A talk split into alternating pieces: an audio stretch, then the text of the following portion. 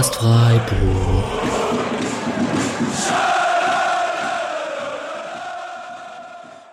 Hallo und herzlich willkommen zur 88. Folge des Podcast Freiburg nach diesem zweiten Spieltag. Wir haben gegen den großen BVB zu Hause vor knapp 10.000 Zuschauern gewonnen. Wir nehmen wie immer oder wie sehr oft am Montagabend auf, zwei Tage nach dem Spiel 2 zu 1 gegen den BVB und sind heute mal in etwas anderer Konstellation. Ich sage erstmal Hallo zu Julian, weil es schneller geht.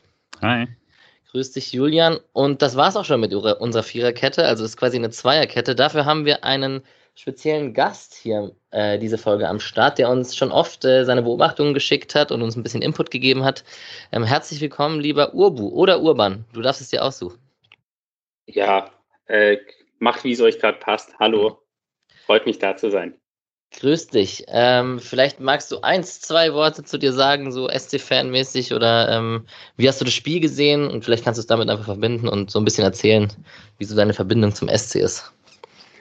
Ja, ähm, ich komme aus, aus der Region Freiburg, ähm, bin jetzt inzwischen äh, in der Region Heidelberg und war früher sieben oder acht Jahre Dauerkartenbesitzer und dadurch war ich immer mit Herzblut dabei, bin es jetzt natürlich immer noch, leider aus der Ferne und ähm, verfolge das Ganze immer noch. Hatte zwischendurch mal eine kurze Pause, ähm, weil ich glaube ich auch so ein bisschen so ein Finke-Jünger war und hatte dann, brauchte dann meinen kurzen, äh, meinen kurzen Break. Aber ich glaube, Papi Stemper Cissé hat mich dann mit seinen Toren wieder äh, zurückgeschossen und genau. Und zurzeit macht es ja besonders Spaß. Also das schöne Wir sind Finke-Banner hochgehalten zur Ende-Ära in, in dem Lager gewesen und nicht im anderen, ja? Ja, im Herzen schon. Ja. Ja, daran kann ich mich auch noch gut erinnern. Ich war da ziemlich jung, aber ähm, war auch eine interessante Zeit auf jeden Fall. Ähm, genau, obwohl der Mischer nicht da ist, äh, ich denke, es wird einen Blogartikel auf zerstreuung-fußball.de geben. Oh, ich weiß ehrlich gesagt nicht, ob es ihn schon gibt, aber er wird ihn bestimmt schreiben, kann, kann ich mir gut vorstellen. So ein 2 zu 1 gegen den BVB lässt man sich dann doch nicht entgehen. Vielleicht ist es ja mal andersrum, Mischa, und du nimmst diesen Podcast hier als äh, Basis äh, für den Blog, anstatt dass ich immer den als Vorbereitung durchlese. Und ähm, der liebe Patrick ist heute auch nicht dabei, aber ist morgen Mittag, also wahrscheinlich, wenn diese Folge gerade rausgekommen ist, ist er schon mit, mitten dabei oder gerade fertig im Interview mit Nico Schlotterbeck für den Spotcast. Das erstmal noch als Info, das haben wir morgen geschafft. Ich bin leider verhindert und so ist das doch ein Geben und Nehmen hier in unserer Konstellation und da kann man doch sicher auch gleich mal den Hinweis geben, dass ihr uns gerne unterstützen könnt mit einer Spende, wenn ihr das wollt. Ähm, in den Show Notes seht ihr den Link. Gut, Urbo, bist du bei dem Kicktipp, bei der Kicktipp-Runde dabei eigentlich? Nee, noch nicht, aber so wie ich gehört habe, äh, gibt es da sowieso Leute, die un uneilholbar ganz vorne sind. ähm, ja, ja, vielleicht muss ich noch, vielleicht muss ich da noch dazugehen. Also ich glaube, mich kriegst du ganz schnell mit meinen zwei Pünktchen. Ähm, tatsächlich hat sich keiner getraut, in der letzten Woche hier auf den Sieg vom SC zu tippen. Julian 1-1, ich 0-0. Ich habe es noch vor der vor Spielbeginn habe ich es in unserer WhatsApp-Gruppe noch geschrieben, dass ich eigentlich gerne auf den Sieg switchen würde, habe mich aber nicht getraut. Und jetzt am Ende stehen wir alle mit leeren Händen da, Julian. Was machen wir denn da? Ich finde ja immer, spirituell haben wir deutlich eher gewonnen. Wenn man beim Außenseiter, wenn man als Außenseiter schon aus Unentschieden tippt und dann gewinnt man auch noch, soll es eigentlich so einen Bonuspunkt geben. Aber ne. Äh, aber ich würde auch sagen, uneinholbar ist tatsächlich niemand, weil seit ich einmal geprallt habe, habe ich, glaube ich, einen Punkt geholt seitdem. Von daher äh, aktuell Nummer 1 hat elf Punkte. Das ist alles noch sehr machbar. Ja, ähm, es gab einen sehr netten Kommentar auf Twitter von, ich glaube, es war Spectator Birdsville, der geschrieben hat, so ein Sieg gegen den BVB, der halt noch ein bisschen als S-Effekt noch ein bisschen länger nach und da freut man sich noch ein bisschen länger. Ähm, es euch auch so, Urbu? Da ist man am Montag immer noch voller Freude? Ja, absolut. Also ich muss auch sagen, ich war schon während der 90 oder 94 Minuten ziemlich euphorisiert. Ich habe dann gemerkt, dass meine Beobachtungen ein bisschen schwammiger wurden und ähm, ich nur noch äh, Sachen wie schade, pünktlich oder sonst irgendwas aufgeschrieben habe. Ähm, genau. Ja, nee, man geht ein bisschen beschwingter in die Woche, auf jeden Fall. Ja, das während dem Spiel ging mir auch so. Also während man am Anfang noch sehr motiviert sich seine Notizen macht oder sehr, sehr, sehr auf Sachen achtet, war man am Ende doch schon einfach mitten im Mitfiebermodus und hat gehofft, dass dieser Sieg über die Runden geht. Und dann ist das 2-1 ein bisschen früher gefallen, als ich es mir gehofft hätte. Und dann wurde, hat man schon geahnt, es wird doch noch eine Zitterpartie zum Ende. Julian, ähm, wie hast du es denn erlebt? Also die letzten sechs Minuten oder so plus Nachspielzeit habe ich eigentlich nichts mehr dastehen. Sobald, also Fünferkette ist meine letzte Notiz und danach stand ich einfach nur noch und habe auch nichts mehr, äh, nicht mehr, nicht mehr groß drüber nachgedacht, was aufzuschreiben. Äh, war tatsächlich dann auch sehr nervös und ich habe schon auch das Gefühl, es lag dann auch nicht nur allein am Spiel, sondern dass es dann eben auch das erste Heimspiel mit Fans war, hatte auch vom, äh, vom Fernseher nochmal ein anderes Gefühl äh, selbst auch nur im halbvollen Dreisamstadion. Ähm, nervös war ich dann schon sehr, weil das auch so, ich gab ja dann noch so eine letzte Sekunde, dann fliegt nochmal der Ball rein und sowas. Äh, hätte sich schon sehr brutal angefühlt, wieder in der letzten Minute so ein Spiel dann nicht durchzubekommen. Und äh, als ich dann gerade nochmal die Highlights gesehen habe, war ich auch direkt wieder sehr happy. Äh, das halt auf jeden Fall noch nach.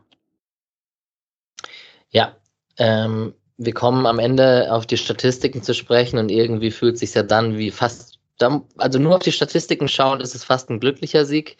Tatsächlich, wenn man sich die Qualität der Torchancen dann am Ende anschaut, ähm, kann man aber auch wirklich sagen, also ich wäre nicht nicht so happy mit einem Unentschieden dann gewesen am Ende. Ich, wünscht man sich dann doch, dass man es am Ende über die Runden bekommt, auch wenn es okay gewesen wäre. Aber ja, ich weiß nicht, wie es euch geht, aber ein Sieg ist natürlich besser. Die Frage stellt sich ja eigentlich gar nicht.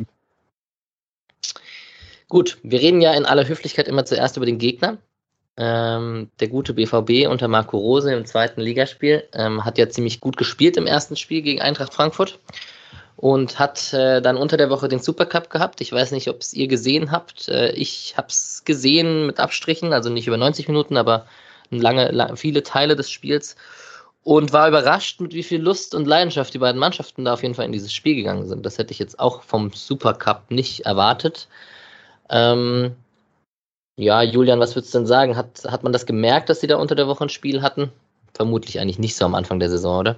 Hätte eigentlich auch gesagt, dass man es nicht so stark merken sollte, aber also es war jetzt auch nicht so, dass sie am Anfang irgendwie total, total schwach waren, sondern das, wenn du halt den Freistoß erstmal kassierst, ändert das natürlich das Spiel so ein bisschen. Ähm, es war nur, ich hatte das noch so als Witz letzte Woche, dass es so typisch Dortmund wäre, wenn man dann quasi Frankfurt so wegfegt und dann ist man auf einmal wieder Favorit und dann verliert man irgendwie knapp gegen Bayern und plötzlich verliert man gegen Freiburg. Äh, es ist halt dann doch irgendwie so ein typisches Dortmund-Ding, sich dann, äh, also sich selber wieder in eine unnötige Lage zu bringen. Ich war jetzt aber, würde jetzt wirklich nicht sagen, dass sie da jetzt über den Platz geschlichen wären oder sowas. Also so sehr kann das äh, kein Supercup-Finale jetzt auch nicht nachgegangen haben, als dass das irgendwie als Ausrede zählen würde. Ja, Urbo, wie siehst du sie denn? Also, die spielen ja unter Rose, haben irgendwie diese zentrale Raute, so mit Bellingham, Reiner und Reus, mit Dahut im, im Mittelfeld und mit zwei Spitzen, mit Malen und Haaland. Ähm, viele am Passlack als Schwachstelle ausgemacht in dieser Viererkette hinten. Ähm, kann man vielleicht auch gleich drüber reden, wenn er da Grifo fault, nach, nachdem er den Ball nicht so ganz gut annehmen kann und so. Aber ganz generell Dortmund, ich, ich war ja geneigt, sie wieder ähm, zum Meisterschaftskandidaten zu machen. Und jetzt am zweiten Spieltag muss man schon fragen, hm, vielleicht doch nicht. Letztendlich hat sich da im Kader ja auch gar nicht so extrem viel geändert. Ähm, von dem her dachte ich mir eigentlich, dass das wahrscheinlich wieder ähnlich laufen wird. Und dass sich solche Sachen ändern werden, wie dass man dann die kleinen Gegner irgendwann mal besiegt, dass sich sowas ändert. Ähm, ich glaube, das hat auch ganz viel mit dem Umfeld zu tun. Es erwarten eigentlich alle schon, dass Dortmund entweder in Augsburg, Freiburg oder sonst irgendwas stolpert. Und dann passiert es, glaube ich, auch immer wieder. Mhm. Ähm, und müde fand ich sie jetzt eigentlich auch nicht. Ich kann mir nur vorstellen, dass eben so der, der zweite Anzug dann doch nicht so perfekt sitzt. Ich meine, ein Hummels oder Guerrero kam ja dann erst später rein und dass die dann halt wahrscheinlich nicht die Frische haben, um die Leistung abzurufen, die sie eigentlich könnten. Ja. Ja, und Julian Brandt kam auch rein, von dem hat man auch nicht so viel gesehen. Das kennt man ja auch vom Jule. Ähm, Bellingham muss man sicherlich erwähnen, äh, einmal in dem Spiel, der sehr, sehr präsent, auch, auch, auch mit guten und mit schlechten Sachen. Also muss man auch sagen, der hat ja auch den Ballverlust gegen Höfler, auch wenn das gut von Höfler war. Aber ist ja ein sehr junger Spieler, der für mich gefühlt auf jeden Fall einen Schritt gerade macht, äh, im Hinblick zu den 17 Jahren, die er letztes Jahr war. Und so Bellingham, Reiner, Reus, Dahut, das, das verspricht ja eigentlich mehr Spielfreude. Wir werden gleich, wenn wir über die Highlights sprechen, äh, darüber sprechen, wie, wie tief der SC dann eigentlich wirklich stand und das dem BVB dann trotzdem sehr, sehr schwer gemacht hat. Ja, ansonsten, Marco Rose, zweites Spiel ist wahrscheinlich zu früh für eine Bewertung. Ich weiß nicht, ob ihr noch was für Dortmund habt, sonst würde ich, ja. Ja, ich glaube, was dann so ein bisschen überraschend war für mich, war, dass sie es sehr, sehr zentral gespielt haben. Jetzt nicht unlogisch aus der Formation, das ist eine enge Formation, den, den, diese. Die Werder-Raute. Die, ja, der Diamant. Äh, das ist jetzt schon, das ist, war jetzt nicht unerwartet, dass sie das so nutzen, aber teilweise hatten sie eben den Raum äh, draußen dann, weil Freiburg eben auch extrem dicht gemacht hat in der Mitte. Und das war dann schon sehr klar, dass die Idee auf gar keinen Fall sein soll, äh, wieder raus und zehnmal reinflanken.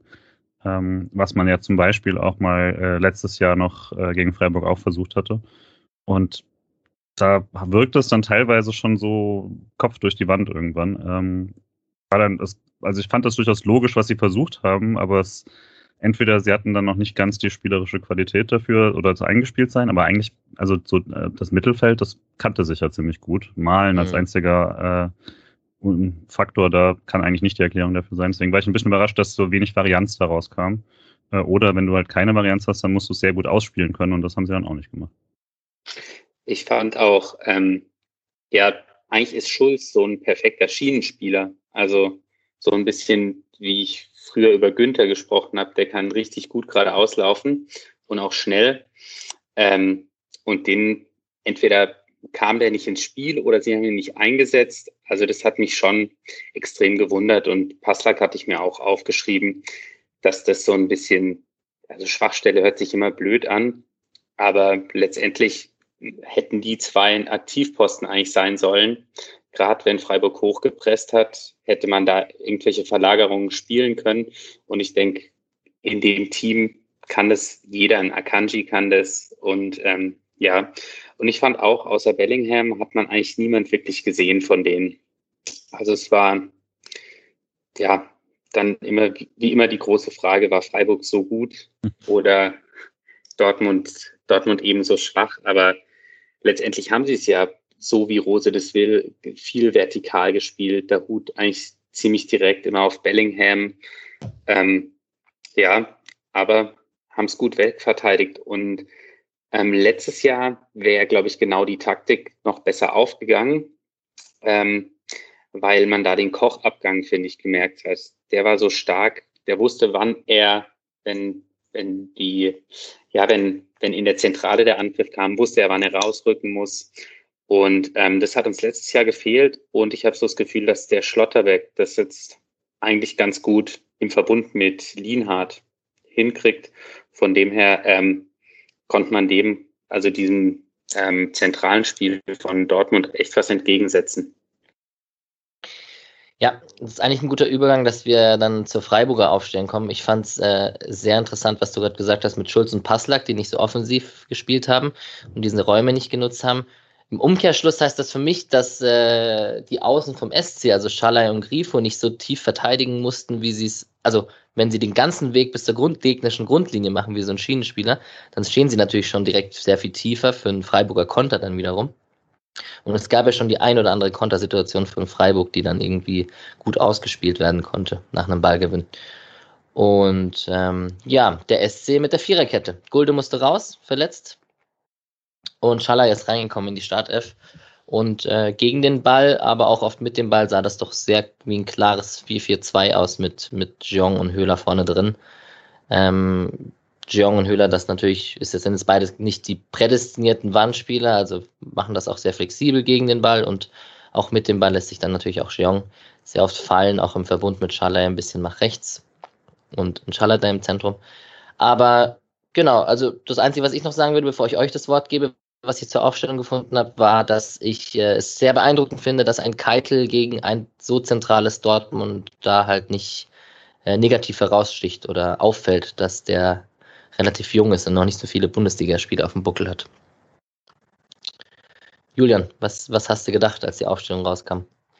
Mutig, fand ich. Ähm, war jetzt, wir hatten es ja auch schon als Möglichkeit, auch weil es letztes Jahr schon die Taktik war, äh, oder letzte Saison. Ähm, aber so hätte ich es dann auch nicht ganz auf dem Zettel gehabt. Ähm, Gerade, also das eines der Probleme, dass du ja quasi automatisch hast, wenn du da vorne zu zweit anläufst und der Hut kann sich dann einfach zurückfallen lassen. Die bauen, bauen als Dreierkette ähm, auf mit ihm und haben dann trotzdem die beiden äh, Außenspieler, die hochschieben und du willst auch noch so eng machen, sind die eigentlich die ganze Zeit frei. Das war so meine Sorge, aber wie Uwe gesagt hat, das wird nicht so richtig äh, zur Gefahr. Und ja, also ich fand, ähm, fand mich gefreut, dass, äh, dass man es probiert mit Xiong und Höhler vorne drin als Kombi, fand ich gut. Und glaube, dann ist es auch gar nicht, also gab es ja gar nicht so viele Alternativen aktuell von der äh, Art, wie es jetzt in den letzten zwei Spielen klar wurde, wer aktuell in Form ist und wer nicht, oder zumindest laut, laut Trainerteam. Äh, hatte man da jetzt, glaube ich, gar nicht so viele Optionen, wenn man auf die Viererkette setzt. Ansonsten hätte ich mir halt vielleicht erwartet, dass man dass Kevin Schlotterbeck äh, das Saisondebüt gibt, aber ähm, also dann in der, in der Dreierkette. Aber hat ja so auch wirklich sehr, sehr gut funktioniert, das zentral dicht zu halten.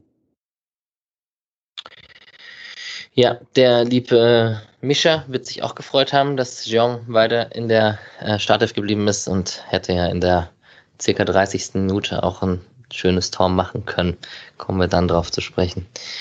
Ähm, genau, Viererkette hast du gerade schon gesagt und dann glaube ich, switchen wir auch in die Highlights rein.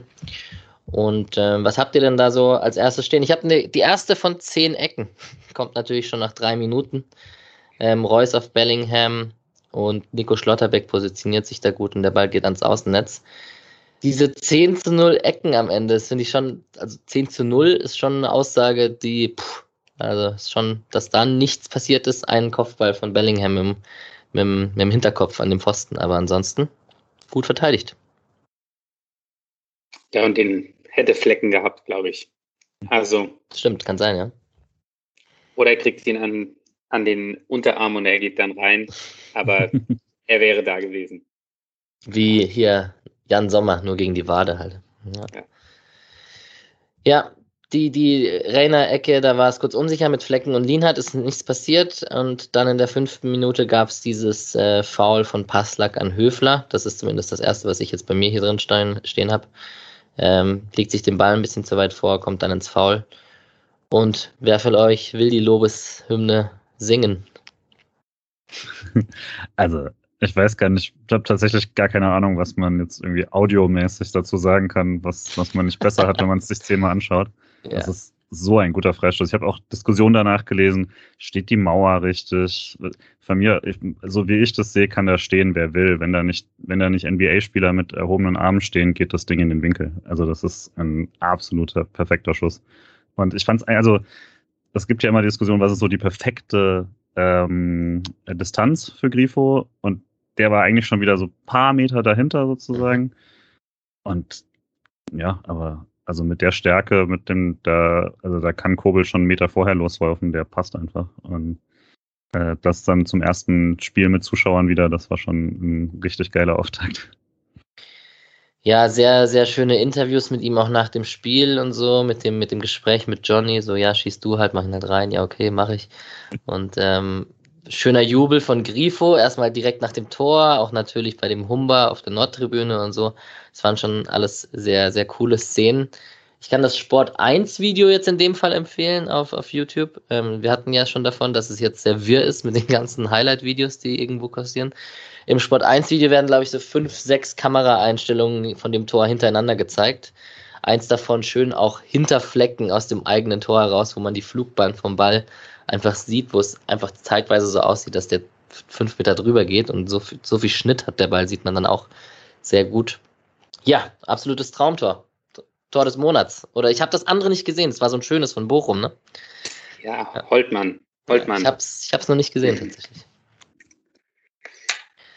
Ja. Ich, ich, fürchte, das wird, also ich fürchte, Grifo hat eines der schönsten Tore seines Lebens geschossen und das wird nicht Tor des Monats, weil also das, das, das Buchentor war halt dann tatsächlich so ein bisschen die kleine Version eines Messi-Clips, so von der Mittellinie lostribbeln und auf der anderen Seite ankommen und reinhauen. Ähm, ich glaube, das hat man in der Bundesliga einfach seltener als ein fantastischer Freistoß. Aber äh, er wird auf jeden Fall, also wenn's, wenn's, wenn die äh, Jahresvotes nicht nach Tor des Monats gehen würden, wäre es trotzdem noch ziemlich weit vorne. Mal gucken, wie es ausgeht. Ja, Urbu, möchtest du auch noch was zu dem schönen Freistoß sagen oder ist schon alles gesagt worden? Ja, ich glaube, äh, ein Traum wäre es natürlich auch da auf der Südtribüne gestanden zu sein und dann genau den Ball vor sich einschlagen zu sehen. Das glaube ich schon immer ein ziemlich geiles Gefühl. Also da gibt es immer so drei, vier Plätze im Stadion, wo man eigentlich ziemlich schnell weiß, ob der Ball reingeht oder nicht. Und wenn man da gerade in dieser Flugkurve stand, dann äh, darf man die Leute nur beglückwünschen. Und ähm, ja, geil. Traumhafter Einstand. Früher wären das äh, ganz viele Dortmund-Fans auf der Südtribüne gewesen. Äh, die hätten dann äh, schön in die Röhre geschaut. Das wäre auch schön gewesen. Ja. Wobei es schon ganz schön viele gelbe äh, Jerseys zu sehen waren, finde ich. Ja, wir also, haben gejoked, dass das alles Ordner sind. Oder alle im äh, Alternativtrikot, ne? Im ja, Badischen. Stimmt, stimmt. Ja. die hatten alle das gelbe Höhler-Trikot. genau das. Ja, gut. Dann glaube ich, haben wir dem, dem, Tor die Aufmerksamkeit geschenkt, die es verdient hat. Ähm, ich weiß nicht, ob ihr einspringen wollt, was ihr habt an Notizen. Ich habe auf jeden Fall in der achten Minute bei mir stehen, dass der SC relativ gut flexibel anläuft. Also mal, mal sind sie relativ hoch angelaufen mit Höhler und Jeong und über das ganze Spiel hinweg hat man dann auch gesehen, dass ähm, die sich auch halt wirklich 10, 20 Meter hinter der Mittellinie fallen lassen können. Und es gab auch so Phasen, wo Höhler und Jeong als Doppelspitze wirklich gefühlt 30 Meter vorm Tor standen schon. Ähm, ich fand das relativ flexibel, so wie, also man wollte es nicht, hat Streich gesagt. Man ist natürlich auch mal reingedrückt worden von den, von den Dortmundern Ballbesitzphasen. Aber generell fand ich das sehr gut und sehr flexibel. Man hat sich auch getraut, rauszurücken, wenn es möglich war zieht sich so ein bisschen durchs ganze Spiel. Ich hatte mir auch aufgeschrieben, dass die Ballgewinne eigentlich meistens mit dem Versuch verbunden waren, direkt ähm, den Weg nach vorne zu suchen und vor allem auch, ähm, dass die zweite Pressingwelle von Freiburg auch dran bleibt und zur Not sich dann mit dem Foul behilft. Und das ist, finde ich, vor allem von Keitel beachtlich, weil vielleicht die Jungen eher sagen, sie probieren es ohne einen Foul zu lösen, aber dass man wenn man gemerkt hat, äh, die Dortmunder spielen es jetzt gleich aus, einfach zum Foul gegriffen hat. Und das hat, hat meistens funktioniert. Interessant, ne? Mit einer gelben Karte nur und die ist von Demirovic in der, also nicht in der Nachspielzeit, aber in der Zeit, wo er halt reinkam nach, nach seiner Einwechslung. Aber Dortmund mit vier gelben Karten und trotzdem, was du gerade erzählt hast, dass Freiburg da auch trotzdem mal ein Takt, also kein taktisches, was gelb bestraft wird, aber halt trotzdem zur richtigen Zeit mal noch dazwischen gehauen hat oder halt ein bisschen einen Tackle rausgepackt hat und so. Das ist schon eine gute, gute Balance vom SC gewesen. Fand auch gut, ähm, dass man, auch wenn es eigentlich ja die Struktur recht klar ist in dem 4-4-2, wie man da anläuft, ähm, dass es trotzdem ziemlich flexibel war, auch wer aufschiebt. Also ob, Höf, ob Höfler oder Keitel dann aufschieben, weil klassischerweise, so wie der SC spielt, ist ja Keitel dann eher derjenige, der vorstößt. Äh, wenn Dortmund aber versucht hat, das irgendwie auszunutzen, haben sie es auch sehr schön einfach direkt getauscht und äh, das lief da ohne größere Absprache einfach schon sehr, sehr, natürlich. Und das ist ja so eine Sorge, die man eigentlich hat, wenn man jemand wie Keitel spielen lässt als, als Startspieler, ähm, dass man, dass solche Abläufe gegen eine richtig clevere Mannschaft ähm, ausgenutzt werden können. Und das ist überhaupt nicht eigentlich passiert, sondern wenn die Dortmunder da waren, dann haben sie es entweder mal wirklich äh, auch individuell stark gemacht oder es war dann tatsächlich einfach ein davon unabhängiger Fehler vom SC, also ein Fehlpass oder ähnliches. Ähm, und so einer war ja dann direkt äh, die größte Chance von Dortmund am Anfang, äh, als Höfler ähm, einfach einen schlechten Pass spielt beim Befreien und, und Bellingham äh, ich glaube, drei oder vier Freiburger äh, stehen lässt dann der Mitte. Günther Keitel, Lienhard Schmid, ich habe es mir aufgeschrieben, weil es mich so aufgeregt hat, weil ich fand es auch überragend von Bellingham, aber ich Flecken fand's, war auch nicht so amused danach. Nee. Ich würde Günther, glaube ich, noch am ehesten in Schutz nehmen, weil der kommt ja wirklich von ganz außen. Der rennt, der merkt einfach nur relativ früh, oh, die bauen gleich Mist und rennt rein, trifft dann aber auch nicht so richtig, hat natürlich auch Angst vor dem Elfmeter. Äh, Lienhardt fand ich in der Szene, das war seine einzige wirklich schwache Szene, fand ich, weil da macht er komplett auf. Also der ist, steht eigentlich total auf der anderen Seite, Richtung, ähm, ja, also quasi kommt aus der Mitte und, und springt dann wirklich so, dass, da, dass er die komplette Mitte aufreißt. Ähm, und ja, ich glaube, der, der Schubser von Günther hilft noch so ein bisschen, dass der Schuss auch nicht so gut wird. Aber das war schon sehr glücklich, dass er so auf Flecken dann zurollt, anstatt überall anders hin. Ja, ähm, Flecken ja, hat Glück, dass er gut steht. Äh, Max hat im Rasenfunk davon geredet, gut gehalten. Das würde ich jetzt mal in Frage stellen bei dem Abschluss. Äh, dennoch natürlich Grüße an Max. Wir wollen jetzt an der Stelle natürlich erwähnen, dass der Uwe hier die Rasenfunk-Cap hier anhat. Ähm, Grüße an den Kollegen. Ähm, in der 14. Minute habe ich dann äh, Bellingham, Reina kombinieren sich so ein bisschen am Strafraum rum und der Ball geht auf Haaland raus und der so aus halbrechter Position einen Schuss hat, den Flecken auch halten kann, aber auch ziemlich zentral auf Flecken kommt. Und ja, den, den kann Haaland auch schon mal einschweißen. Also es gab ein paar Szenen von Haaland, obwohl er jetzt äh, auch nicht immer gut bedient wurde, aber auch er hatte nicht seinen aller, allerbesten Tag. Oder es wurde halt gut verteidigt über die 90 Minuten. Wie siehst du es denn, Obu? Haaland, Haaland einfach in Nico Schlotterbeck und Lien hat seine Meister gefunden oder auch nicht den besten Tag erwischt? Ja, wahrscheinlich, wahrscheinlich beides. Es ist wahrscheinlich immer, immer beides bei solchen Fragen. Klar. Aber ähm, so sein typisches Spiel war irgendwie nicht möglich. Ich habe so das Gefühl, er kriegt oft einen Steckpass Richtung Eckfahne, er läuft den und knallt den dann aus einem unmöglichen Winkel noch rein. Ähm, aber diese Steckpässe kamen nicht und es war auch nicht so, dass er mit Tempo irgendwie einen langen Ball erlaufen konnte, wo er dann mit seinem perfekten ersten Kontakt, der eigentlich immer in die richtige Richtung geht, dann sich den Vorteil verschaffen kann. Von dem her, ich glaube, es waren, es waren einfach nicht seine Situationen und irgendwie jetzt mich ähm, im ganzen Spielverlauf auch an das Heimspiel letztes Jahr erinnert, wo er in der ersten Halbzeit auch ziemlich in der Luft gehangen ist bei dem, bei dem 2 zu 1. Und wir werden wahrscheinlich später drauf kommen. Irgendwann schaltet er sich dann selber mal ähm, ins Pressing ein und geht noch mehr auf Ballgewinne und wird erst dann eigentlich gefährlich, weil er dann selber mit mehr Tempo zum, zum Tor ziehen kann. Ähm, genau, also ich weiß nicht, warum er das nicht schon früher gemacht hat, weil ähm, hätte er ordentlich für Unruhe sorgen können, aber bin natürlich froh, dass er es nicht gemacht hat. Ja, ist schon auch viel am Hadern dann, wenn es nicht läuft, ne? Ist schon trotzdem auch einer, der, also ein bisschen zerfressen von seinem eigenen Ehrgeiz werden kann, wenn das Spiel nicht so läuft, wie er sich das vorstellt. Also ist das ein Eindruck von außen natürlich. Und gerade in der Phase ging es halt auch los, dass wirklich gerade Schlotterbeck dann so Aktionen hatte, die Frankfurt letzte Woche einfach abgegangen sind, wo ähm, Haaland dann tatsächlich mal die paar Meter Platz hat, aber Schlotterbeck dann das Tempo hat, auch tatsächlich auch mitzugehen was in der Abwehr, Freiburger Abwehr dann vermutlich auch nur er hat. Also in dem, wo er dann auch mal einmal verteidigt er den Ball noch zu flecken und ähm, paar Minuten später, also ein bisschen gesprungen, aber es ist dann wieder so eine Hereingabe, äh, die, bei der Haaland eigentlich dastehen würde und Schlotterbeck Kretschi noch weg und so.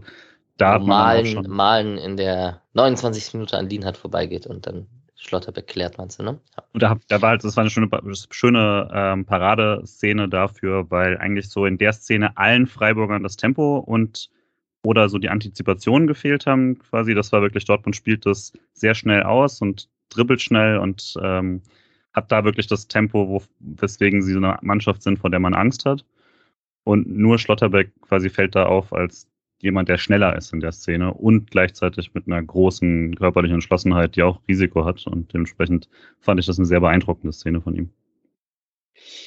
Ich hatte mir da schon in der 15. Minute, glaube ich, aufgeschrieben, dass Schlotterbeck einfach immer den Weg zum Tor zumacht. Also auch gleich die Laufwege von Haaland so abblockt, weil der natürlich immer den direkten Weg eigentlich zum Tor sucht und ähm, er im kompletten Spiel diese Wege einfach zugestellt hat.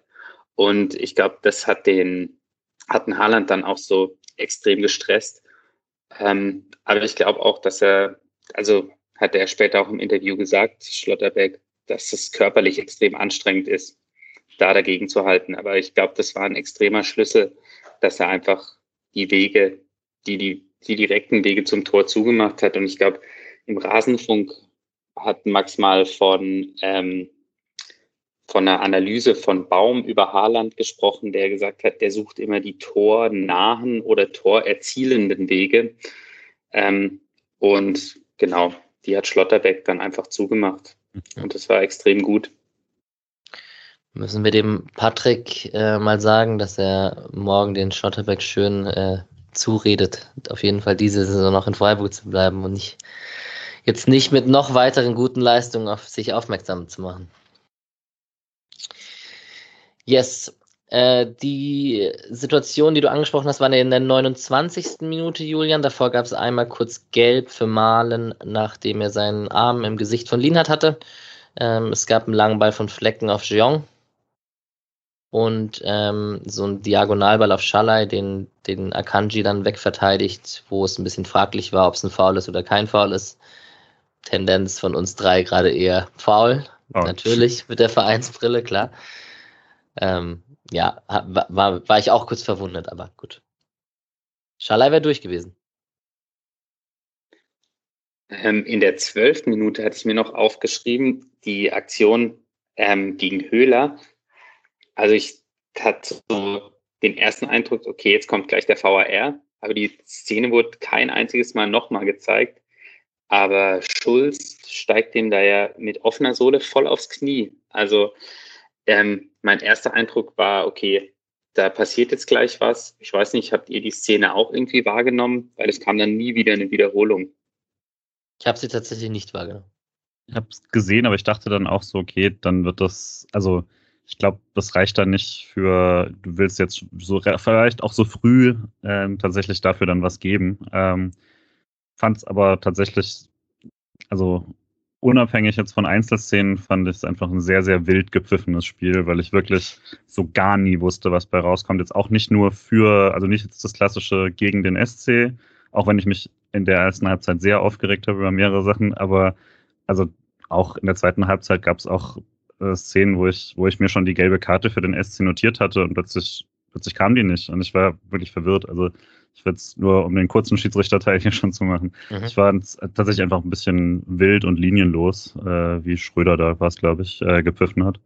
Und ähm, ja, das hat dann zum Glück im Spiel jetzt nicht wirklich einen Abbruch getan, hat das Gefühl. Aber ich hatte wirklich öfter den Eindruck, dass, dass das ein bisschen Zufall ist, was jetzt bei rauskommt. Ja, Robert Schröder war der Schiedsrichter an dem Tag. Ähm, Gut, dann habe ich in der 30. Minute den Grifo-Freistoß, logischerweise. Wir kommen wieder auf Nico Schlotterbeck zu sprechen. Und so langsam müsste man schon fast sagen, ein Saisontor sollte er auf äh, seinem Konto schon haben, so oft wie der zum Kopfball kommt. Oder ist es erstmal gut, dass er zum Kopfball kommt? Klassische Höhle-Argumentation natürlich. Hm, hm, hm. ja, also ist natürlich ein also eigentlich ist ein gutes Zeichen, dass die Standards so funktionieren. Und wenn er jetzt das nächste Mal einmal noch in die Mitte legt, dann äh, überlegen die Torhüter vielleicht das nächste Mal auch drauf zu spekulieren, dass er den Ball in die Mitte legt und dann kann er ihn vielleicht ins kurze Eck nicken. Aber prinzipiell bin ich da, bin ich da eher im Team, das sagt, ja, Hauptsache wir ähm, kreieren Gefahr über Standards und irgendwann fallen die auch rein. Und ich meine, ein Standardtor gab es ja dieses, dieser SC mit seiner Standardstärke, ne? Ich weiß nicht, ich kann es immer, also das ist jetzt auch schon länger so und ich kann es immer noch nicht fassen. Also ja, es ist schon, glaube ich, da schauen mittlerweile sehr viele andere Bundesligisten neidisch zu uns und was wir da, wenn da, mittlerweile muss man auch Günther dazustellen, wenn da irgendwie Schmid, Grifo und Günther beim Freistoß stehen, das ist schon erhob, sehr gehobenes Bundesliga-Niveau. Ja, auf jeden Fall.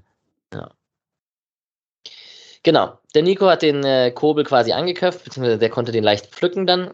Und an, dann nach, in der 32. Minute kommt dann direkt der Bellingham-Kopfball ähm, mit dem Hinterkopf. Irgendwie ganz komisch, wie er da noch zum Kopfball kommt und so viel Druck dahinter bekommt.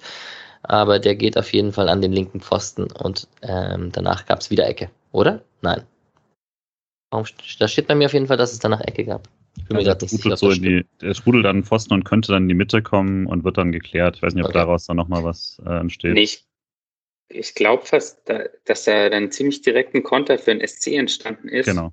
Wo Jeong dann ähm, leider den Pass Richtung Tor äh, wählt und Schalai, Schalai nach außen geht. Genau. Ja, das ist natürlich sehr richtig. Und ähm, ja, ich muss es jetzt machen und dann höre ich auf mit meinem Höhler. Aber da wäre die Kritik sehr groß gewesen, wenn er den, wenn er, wenn er in dieser Position gewesen wäre und den nicht gemacht hätte.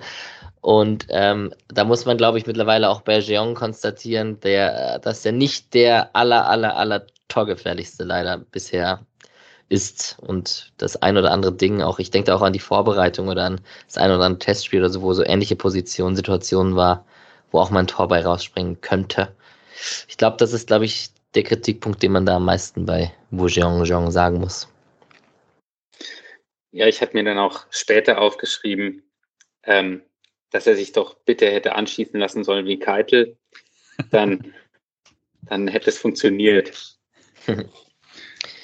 Ja, der, der Spielzug war aber sehr schön. Also, wie, ähm, ich glaube, Schallei hat auf Höhler rausgespielt. Höhler macht möchte diesen Diago so spielen, so Höfler, wo er ihn hinspielt.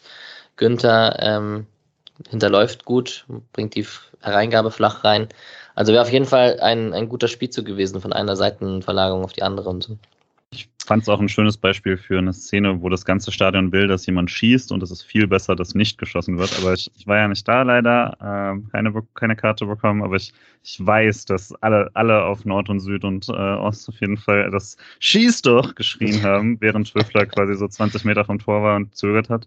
Und das Rauslegen war die bessere Option auf jeden Fall. Und also das Jeong darf, also darf manchmal sowas noch verhauen. Der ist ja jung und alles in Ordnung, aber irgendwann muss er solche auch machen. Äh, das klassische, wie Schaller am Anfang auch einfach oft die, die Dinger nicht gemacht hat und jetzt äh, ein sehr sicherer Torschütze ist, denke ich auch, da kommt mit Ruhe dann deutlich mehr. Und der war insoweit ein bisschen fies natürlich, weil ein, ein erfahrener Stürmer spekuliert drauf, dass, ich weiß nicht mehr genau, welcher Dortmunder da im PR mhm. vorher war, Kanji, ich weiß nicht, äh, nicht drankommt. Also Petersen hält den Fuß schon so, dass das, äh, wie er sein müsste, wenn der Dortmunder nicht drankommt. Und Jörg war einfach überrascht, glaube ich.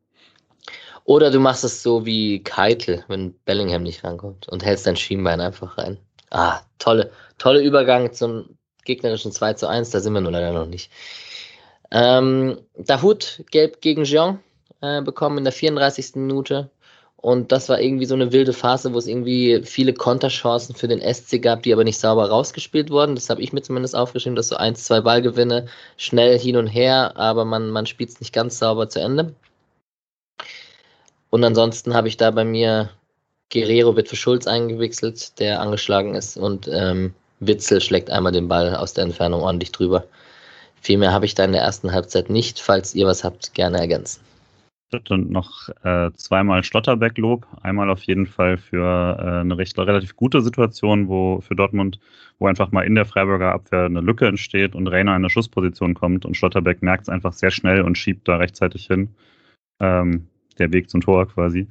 Und, und macht da eine sehr gefährliche Situation schon wieder vorher zu. Und äh, Lienhardt kurz danach dann deutlich unorthodoxer, aber kriegt es auch nochmal ganz gut geklärt äh, mit dem zweiten Nachtreten und so. Ähm, und dann fehlt, glaube ich, noch eine Szene, das war eigentlich eine völlig ungefährliche Reingabe vom SC kurz vor der Halbzeit. Äh, aber Witzel und Kobel behindern sich dabei so gegenseitig. Und da hätte ich mir gewünscht, dass man einen Strafraumstürmer hat, der einfach mal zufällig darauf denkt, äh, spekuliert, was passiert denn, falls er ihn fallen lässt. Äh, aber ja, der ist noch nicht ganz fit. Ich habe mir in der 40. Minute auch aufgeschrieben, dass die Verteidigung auch ungeordnet griffig bleibt ich weiß nicht, Julian, ob du vielleicht mhm. die ähnliche Situation gemeint hast, ähm, weil der, sonst wäre der Passweg oder der Schuss von Reina, glaube ich, frei gewesen. Und ähm, die Ordnung ist eigentlich weg, aber die bleiben einfach dran. Und das ist, glaube ich, auch das, was Streich dann in der Pressekonferenz nach dem Spiel gesagt hat, dass er den Spielern gesagt hat, ihr müsst immer weiter verteidigen. Ähm, und das haben die tatsächlich so umgesetzt. Das fand ich äh, beruhigend und äh, beeindruckend. Sehr gut. Ich finde, wir machen das übrigens in Mischas und Patricks Abwesenheit sehr gut, was unsere taktischen Beobachtungen angeht. äh, Grüße gehen raus an unseren, äh, vor allem natürlich Patrick No Offense, aber an Mischa, unseren Taktikguru. Wir, wir ersetzen das gerade sehr gut. Äh, freut mich, dass du dabei bist, Urbo. Ähm, zweite Halbzeit. Schalai Schuss nach Jeong-Flanke habe ich bei mir stehen und im Kicker-Ticker wird das Höhler-Foul da erwähnt in den, in, den, in den Zeitlupen danach oder in der, in der, zumindest in der Sport 1-Zusammenfassung übrigens nicht. Da wird einfach nur von der Großchance von Schaller geredet und Kobel äh, hält das Ding gut, der über seinen eigenen Mann springen muss. Wäre es zurückgepfiffen worden? Schon vermutlich, so wie Höhler die beiden. Also er, so wie es im Ticker steht, dass er sie wirklich umhaut, nicht. Aber ähm, was, was, was denkt ihr? Wäre kein Tor gewesen. Ich glaube, glaub, ja, ich glaube, er hat, er hat im Spiel schon abgepfiffen. Ah, okay. Ja. Dann hat sich ja. erledigt. Haben ja. sie aber in den Highlights nicht hinbekommen. Äh, aber ja, die Jean-Flanke war sehr schön, finde ich. Also das war, da hat er nämlich Guerrero stehen lassen und das musst du auch erstmal machen, auch wenn der noch nicht ganz, äh, ganz drin war natürlich. Aber das fand ich gut und der Schallschuss dann ein bisschen Pech natürlich auch, aber äh, ja, die, die ausgestreckten Hände, das mache ich auch so äh, bei einer Ecke, aber das, das kann man, kann man besser.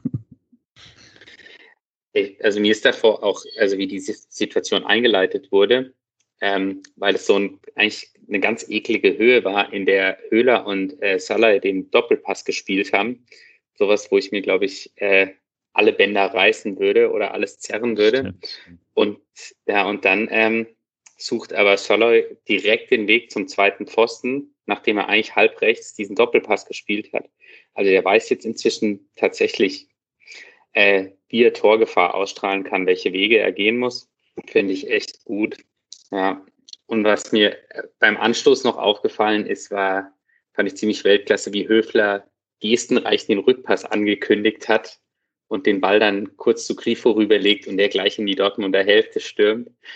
Und da ja, gab es so ein paar Situationen, ähm, wo man, finde ich, die, die Gespräche zwischen den SC-Spielern so gesehen hat und die gefühlt offensichtlich versucht haben, irgendwelche Falschinformationen da reinzubringen. Das ist mir beim Anstoß aufgefallen.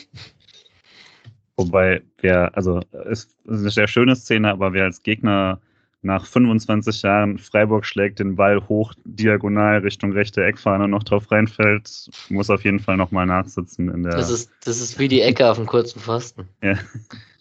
Aber die funktioniert immer wieder. Ja. Ja, apropos Ecke, davon gab es dann auch wieder welche für, für Dortmund logischerweise, sonst kommen sie nicht auf ihre Zehen. Da habe ich einmal äh, Haaland kann nicht drücken nach, nach äh, Reina Solo-Ecke und ähm, also nach einer, nach einer Ecke, nach einem Reina Solo. Und dann gab es eine Ecke, die Schlotterbeck rausgeklärt hat von Reus. Ähm, es gab eine Aktion von Guerrero und Malen, wo Haaland mit der Hacke versucht, was zu machen, was ihm nicht so ganz geglückt ist. Und ähm, dann gab es wieder eine Ecke für, für Dortmund. Also es war schon, das sagen wir so, wir kommen jetzt gleich zum 2 zu 0 und das hat sich nicht unbedingt angedeutet, wenn man es mal vorsichtig formuliert. Oder wie seht ihr so diese ersten 10 Minuten der zweiten Halbzeit, bevor das Tor für den SC fällt? Ich fand es tatsächlich gar nicht jetzt so schlecht, weil der SC hat wirklich aggressiv gepresst dagegen. Dortmund hat sich dann auch ein paar Mal richtig gut befreit und dann die Angriffe durchbekommen, aber also man hat sich auf jeden Fall nicht hinten rein drücken lassen, schon direkt. Ähm, und also einmal gab es eine lange Pressingphase, wo der SC fast am Ball war und dann gab es einen Pfiff, der so ein bisschen glücklich war, zumindest für Dortmund, oder ein bisschen leicht, äh, wo man kurz vor Ballgewinn war. Ähm, und äh, Flecken hatte auch mal so einen weiten Abschlag irgendwie auf, auf Keitel und dann gab es so diese klassische linke Anker-Kombination, äh, wo dann die Hereingabe kommt und Jeong nochmal drüber schießt. Ähm, oder nee, der flach vorbei war das, glaube ich. Äh, also es gab schon zumindest so, dass man, dass man im Spiel war und jetzt nicht, nicht irgendwie versucht hat, das 1 zu 0 zu verteidigen direkt. Und das fand ich zumindest ganz gut. Dass Dortmund zu seinen Szenen kommt, ist, denke ich, klar. Ich hätte eigentlich auch erwartet, dass sie, dass die Dortmunder ganz anders aus der Pause rauskommen. Also mit, mit viel mehr Power und ist ja auch ein Team, die schaffen es dann ab der ersten Minute den Gegner völlig zu überrollen und das ist eben nicht passiert. Ja. Dann wurde das von euch ein bisschen rausgenommen mit dem, was ich gesagt habe, dass das sich nicht komplett angedeutet hat. Aber ähm, ist ja auch in Ordnung. Ähm, die Frage jetzt tatsächlich eher, und ähm, man kann das ja auch ein bisschen vergleichen mit dem, mit dem 1 zu 0 für den SC, weil das war ja eine wirklich individuelle Leistung eines Spielers am ruhenden Ball. Und Freunde des äh, kollektiven Mannschaftssports freuen sich vielleicht eher über das 2 0 für den SC, weil man da von gutem Ballgewinn von Höfler, direkter Außenrisspass von Grifo. Schalai wartet, bis Jong ihn hinterläuft. Der schlägt eine Flanke auf den zweiten Pfosten, die, ich nehme es vorweg, glaube ich, nicht für Höhler gedacht ist, sondern ich habe es dann, man hat es in einer Kameraeinstellung gesehen, dass da zwei Meter weiter hinten Grifo kommt. Ähm, vielleicht deswegen dieser hohe Bogen von dieser Flanke. Nur, nur äh, Spekulation. Aber Höhler legt schön ab auf Schalai, der belohnt wird dafür, dass er seinen Mitspieler mitnimmt und nicht selber abschließt und das Tor macht. Und das finde ich insgesamt doch ähm, als SC Freiburg gegen Borussia Dortmund ein in der Summe sehr schön herausgespieltes Tor. Und äh, lässt mich manchmal dann tatsächlich auch jetzt nicht unbedingt mehr freudig werden als so ein Freistoßtor. Aber ist doch auch schön, wenn die komplette Offensive an so einem Tor beteiligt ist. Ähm, ja, jetzt habe ich euch wahrscheinlich alles weggenommen, was man über dieses Tor sagen kann. Man könnte noch äh, aus Dortmunder Sicht äh, ziemlich ärgerlich mit, äh, mit Rainer sein, weil der gleich zweimal ähm, abschaltet. Das eine Mal geht er, glaube ich, nicht mit Jeong mit und dann geht er, geht er relativ unmotiviert in die Zentrale und da stehen ja vier Dortmunder und Schalai kommt trotzdem frei zum Schuss und auch da hätte Rainer mitgehen müssen. Also da hatte ich mir auf jeden Fall aufgeschrieben, dass er zweimal eigentlich seinen Einsatz, den Anschluss verpasst hat. Ähm, und das verstehe ich sowieso nicht. Das passiert irgendwie oft, dass dann in so einer Situation vier Spieler gefühlt auf der Linie stehen und kaum einer den Rückraum abdeckt.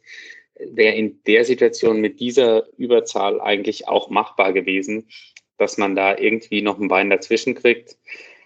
Oder aber wir sagen, der ist ja das einfach unglaublich fantastisch ausgespielt und es war nicht zu verteidigen. Nee, war bei, bei Bayern Köln war das so ähnlich, oder? Mit dem einen Tor, wo dann viele auf der Linie stehen und einer im Rückraum steht und das Tor macht. Ja, es ist wahrscheinlich Kreisliga Alex, sagt natürlich. Nein, ähm, dass, dass man da in der Bewegung ist und wahrscheinlich in, das intuitiv erstmal den Weg durchzieht bis zur Linie und sich dann umdreht und guckt, was man verteidigen kann. Wahrscheinlich, wahrscheinlich macht man das dann oft so in dieser Situation, aber ja, ähm, war natürlich trotzdem frei, der Schaller, ja. Äh, hatte noch zwei Sachen. Einerseits fand ich wirklich den Pass von Grifo, äh, nachdem Höfler den Ball da gewonnen hat, extrem gut. Also den, den schnickt er wirklich so aus dem Fußgelenk einfach direkt in den Lauf von, von Scheiler, aber mit einer trotzdem einer, einer Schärfe, die diesem, dieses große Tempo bei dem Vorstoß dann halt ermöglicht. Ähm, und wird auch nochmal sagen, die Rückgabe von Höhler da ist wirklich auch gut durchgesetzt, äh, wie er da zum Kopfball kommt und den da gut hinlegt. Ähm, ist auch eine große Chance dann für Schalay, aber also der geht nicht jedes Mal rein. Also das war dann auch schon einfach sehr, sehr gut abgeschlossen. Ähm, also der, wenn, eben, da stehen halt trotzdem vier Leute und wenn du den einfach nur draufballerst, äh, wird es auch schwer und der hat, haut den dann wirklich sehr, sehr gut da rein. Äh, und eben auch wieder so ein Ding, wo er mittlerweile sehr, sehr cool ist bei solchen Situationen. Und zumindest also 50 Prozent von denen macht er. Das, wo es eh ein Stürmerfall war, macht er nicht. Und äh, den macht er von daher einfach clever gemacht. So. Ja, und auch ein weiteres Indiz dafür, dass er seine nur rechte Außenspielerzeit hinter sich gelassen hat und da auch irgendwie als, als Stürmer dann in Erscheinung treten kann und als Abschlussspieler auch, auch besser geworden ist, so wie du gerade gesagt hast. Ja, äh, Chicos Ballgewinn muss man natürlich nochmal extra erwähnen. Der war auch stark äh, mit der Grätsche gegen Bellingham. Und dann hätten wir das Tor, glaube ich, auch besprochen. Vier Minuten später, ähm, kurz vor dem 2 zu 1, gab es noch eine andere Chance für den SC, wo Haaland sich den Ball gegen Schlotterbeck erkämpft. Fragezeichen mit Foul, Fragezeichen hätte das Tor gezählt, wenn es gefallen wäre, weiß man nicht genau. Schlotterbeck versucht auf jeden Fall noch ein bisschen nachzutreten, bevor Haaland losrennt. Und ähm, ja, der Malen ist auch noch nicht so wirklich angekommen in Dortmund und zögert da ein bisschen lange, Flecken kommt gut raus und ähm, lässt den Winkel ein bisschen spitz werden, muss ab, abdrehen und flanken. Ähm, Julian, du hattest Malen nach Zahlen als, äh, Malen ohne Zahlen. Ja, Malen ohne Zahlen. Nichts ja. Das äh, macht es natürlich witziger. Ja, ja. Witze immer besonders gut, wenn man sie nochmal erklärt. Ne? Ja. Ähm, ja. Ja, ich fand, mich hat die Szene einfach, ich war, ich habe die, die Szene nur so, nur so dauerwütend mitbekommen eigentlich, weil ich so sauer war von der Szene davor, was für mich ein absolut klares Stürmerfall war. und in der Wiederholung nochmal klarer und der steht eigentlich direkt daneben ähm, von, von Haaland. Und wenn man es danach nochmal sieht, ist es, wenn es nicht ist, ist es eine gelbe Karte für Schlotterberg, dass er einfach gar nichts sieht, hat mich wahnsinnig gemacht. Ähm, aber ja, Flecken macht es auf jeden Fall ordentlich. Ich meine, er wird umdribbelt, aber der Winkel ist dann spitz und der hat die Hilfe vom Team und deswegen kommt der Schuss nicht und er ist dann wieder da für die Flanke. Wäre gar nicht so nötig gewesen, aber das weiß er ja nicht und er kommt gut hin. Fand ich gut. Ja, Urbo. Und dann bespreche ich mit dir doch das 2 zu 1 von äh, Yannick Keitel, der, weil der BVB hat ja kein Tor geschossen an diesem Tag. Ähm, der gute Spieler Felix Passlack äh, bekommt den Ball von Reiner, bringt die Flanke rein, Bellingham kommt nicht ran und Yannick Keitel springt der Ball gegen das Schienbein. Kann der, kann der Yannick nicht so viel machen, oder? Nee, auf keinen Fall. Und deswegen sah es im ersten Moment, glaube ich, auch so komisch aus. Also man dachte, man hat es, finde ich, im ersten Moment nicht gesehen, dass ein Eigentor war. Man hat nur gedacht, hey, was macht Flecken da? Aber der war wahrscheinlich so überrascht, dass er vom eigenen Mann kommt und dann trudelt der blöd rein. Ähm, ich fand nur, dass die Aktion eigentlich schon auf links außen angefangen hat. Und da hatte ich so das Gefühl, dass Jeong platt ist im Pressing oder gerade nicht so griffig, weil der lässt sich davon ähm, Guerrero ausspielen und dann fängt eigentlich so eine Kette an, wo man keinen Zugriff mehr richtig hat. Und erst Schlotterbeck kommt dann wieder eigentlich an Gegner dran, ist dann aber im, im Strafraum und da hört man noch, dass irgendjemand ruft, äh, nix machen, nix machen oder sowas. Ähm, weil die, glaube ich, Angst hatten, dass er das Foul spielt. Aber für mich hat die Szene einfach schon links außen vorne angefangen. Und ähm, ja, also wenn der Ball dann reinkommt, dann kann es eigentlich dann auch nicht mehr viel machen. Also entweder klärt ihn dann einer oder es passiert halt das. Ja, würde ich auf jeden Fall, äh, also das, den, den Anfangsfehler würde ich auf jeden Fall auch so sehen. Ich glaube, nur das ist auch ein Beispiel, wenn man es dann sich anschaut, Keitel wartet halt sehr lange und nimmt ihn dann relativ spät auf. Und das ist dann auch was, das Tempo musst du dann schon, also kannst du nicht so lange warten, weil das Tempo kriegst du nicht mehr aufgenommen. Und Lienhardt steht dann so ein bisschen verloren im Raum. Und ich glaube, das ist so ein bisschen der, der Gravitationszug von einem Haaland, dass du, selbst wenn der Ball gar nicht zu ihm kommt, dich immer erst Richtung Haaland orientierst, weil er, er könnte quasi da auch noch hin, aber er sieht ja, Keitel ist eigentlich da und geht dann wirklich schon so auf den, wenn er durchrutscht, bin ich da, weil sonst ist Haaland da. Und äh, deswegen, wenn, wenn da noch ein Fehler im Strafraum ist, ist es Keitel, der ihn da ähm, zu spät aufnimmt. Ist ja trotzdem nicht weit weg, aber ähm, den kann auch äh, den kann er ja auch direkt einfach schon treffen. Also wenn, wenn Bellingham den da einfach direkt nimmt, ähm, dann ist es auch ein Schuss aus fünf Metern, ist auch nicht toll. So war es einfach eine sehr unglückliche Situation für Keitel insgesamt. Ja, vorne ein paar Mal nicht getroffen in dieser Saison, wo es schon möglich gewesen wäre und den macht er dann im Schienbein rein. Das ist natürlich auch ein bisschen bitter, aber er wird zu seinen, er wird es wieder gut machen in dieser Saison. Da bin ich ziemlich sicher über Maxi Eggestein und was es mit der Position zu bedeuten hat, sprechen wir gleich nach dem Spiel. Ähm, genau. Akanji äh, hat Geld bekommen gegen Schmid. Schmid äh, ganz gut den Ball behauptet und ins Zentrum reingedribbelt und dann gefault worden. Und da hat man schon mit der Zunge geschnalzt, als der Grifo sich da wieder hingestellt hat und hat schon wieder gehofft, dass das nächste Ding fällt. Ähm, Torwart-Ecke versucht irgendwie zu überraschen. Irgendwie Torwart-Ecke wollte das traue ich ihm zu, dass er nicht ins falsche Eck geschossen hat, aber Kobel war zur Stelle und hat den Ball gehalten. Ich denke, den muss er dann auch halten tatsächlich. Ja, und ich ähm, glaube, das war dann direkt im Anschluss an den Freistoß, als Lienhardt mit einer ziemlich geilen Grätsche noch den Konter verhindert und Streich ihn dann ziemlich hart dafür abfeiert. ähm, ja, das sind dann, sind dann die Aktionen, bei denen ich manchmal das Gefühl habe, Streich freut sich mehr als über Tore. Ja, safe. also, ist keine gewagte These, glaube ich. Ja. Genau. Mm, das gab ich noch. Mir, ah, ja, äh, sorry. ja, ich hatte mir, ähm, hatte mir in der 63. dann irgendwann Impuls mit drei Ausrufezeichen hingeschrieben.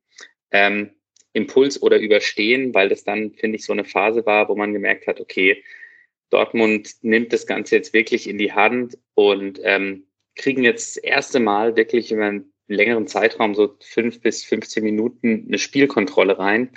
Und das ist ja dann gefährlich, weil dann geht es irgendwann los, dass man sagt, ja, okay, dann spielen sie jetzt halt noch zehn Minuten und irgendwann, irgendwann fällt das Tor. Und ähm, ja, aber haben es dann überstanden. Haben sie überstanden. Ich habe in der 80., 68. Minute dann genau diese Chance, die du von Haalands Paradesituation gesprochen hast, den Ball in die Tiefe, er nimmt ihn mit der Brust mit, kommt ins Tempo, überhastet, er äh, schießt aber einfach zu überhastet mit seinem linken Hammer äh, übers Tor. Aber das sind diese Situationen, die man eben in diesem Spiel nicht so oft gesehen hat, wo er irgendwie mit Tempo auf den Strafraum zurennt und so einen Ball in die Spitze bekommt. Der Ball war auch richtig gut von Rainer da in dieser Situation. Ja, und dann kam die Wechselphase. Brand für Rainer und beim SC ging es los mit dem Dreifachwechsel. Schade, Haberer und Demirovic. Ich weiß nicht, ob ihr das Rasenfunksegment schon gehört habt. Das habe ich mir heute auf dem Heimweg angehört.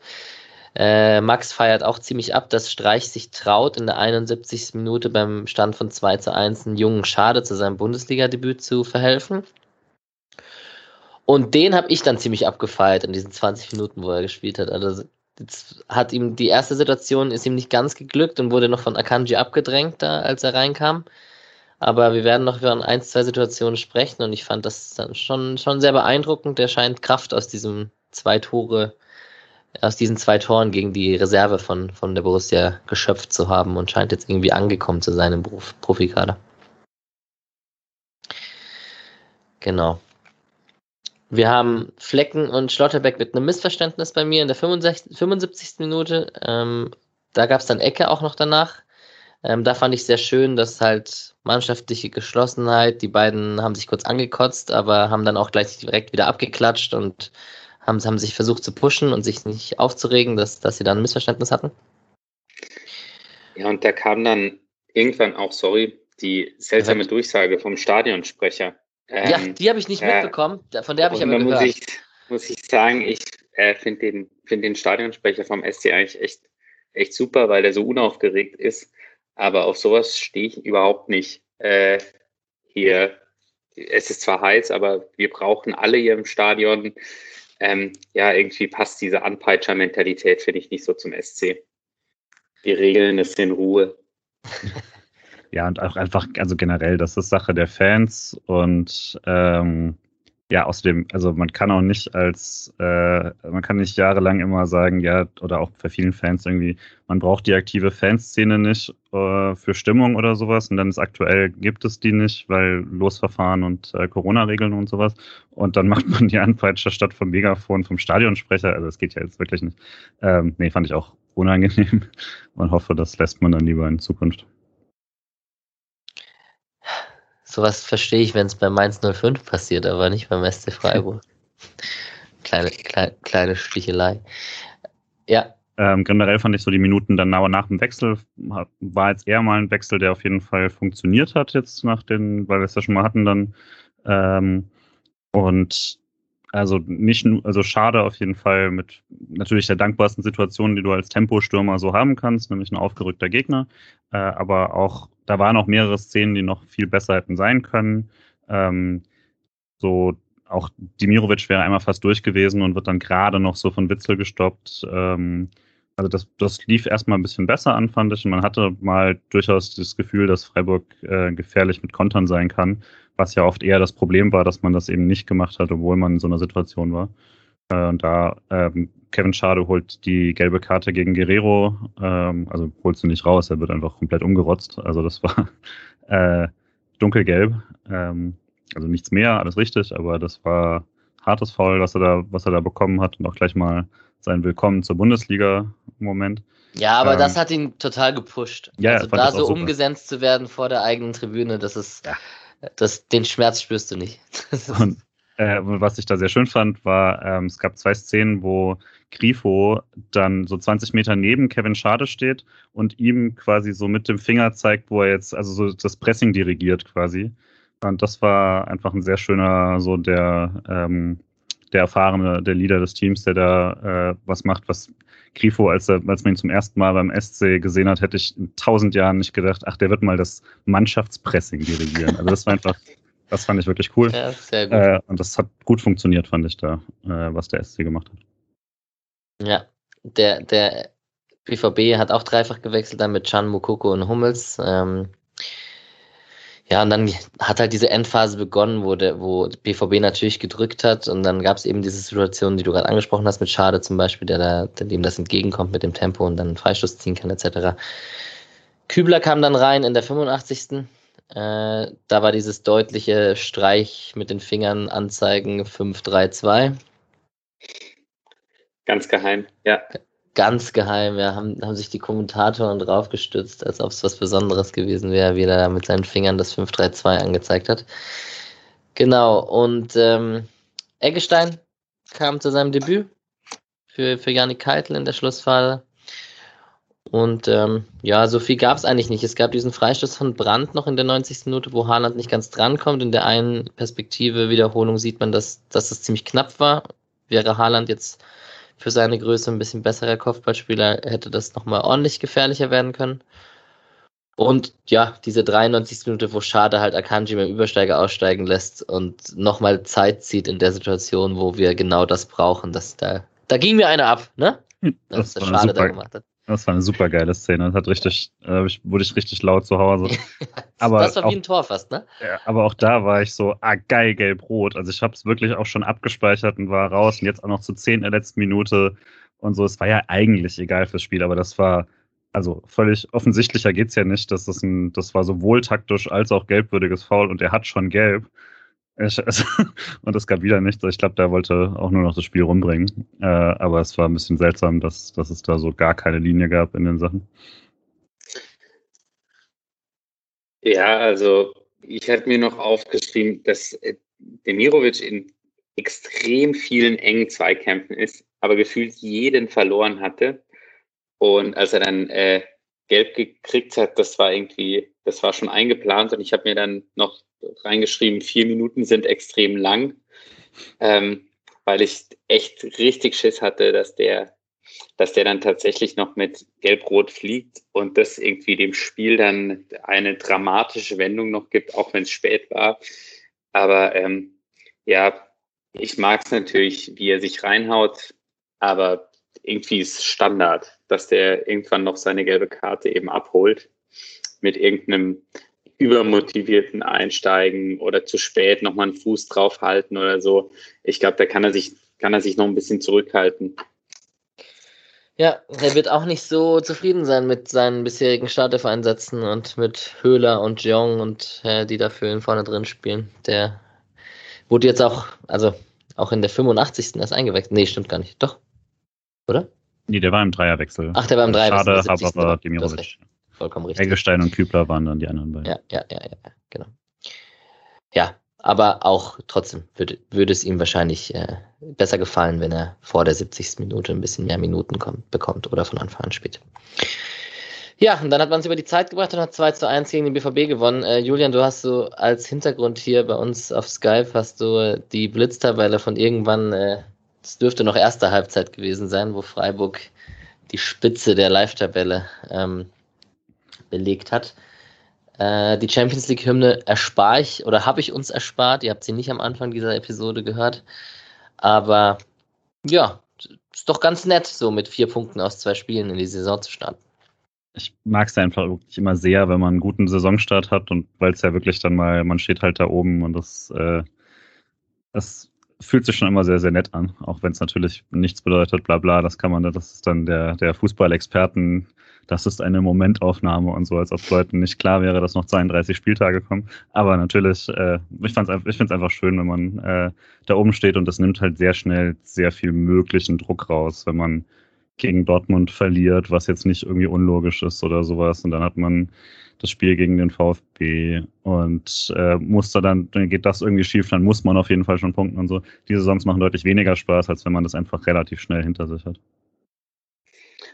ich finde auch, dass dann die Interviews von Streich und die Pressekonferenzen angenehmer sind, ja. weil man merkt ihm das schon extrem an, wie sehr er sich unter Druck setzt. Ähm, also ich finde, man merkt das dann, wie oft er auf seiner Lippe rumkaut oder wie auf dem Stuhl rumrutscht. Es ist äh, schon extrem, wie der dann für den Verein lebt. Also ja, da ist es schon dann schöner, wenn er ein bisschen entspannt ist und mal die ein oder andere Zote noch reißt. Von dem her sind wir immer froh, wenn es immer ein bisschen entspannter ist.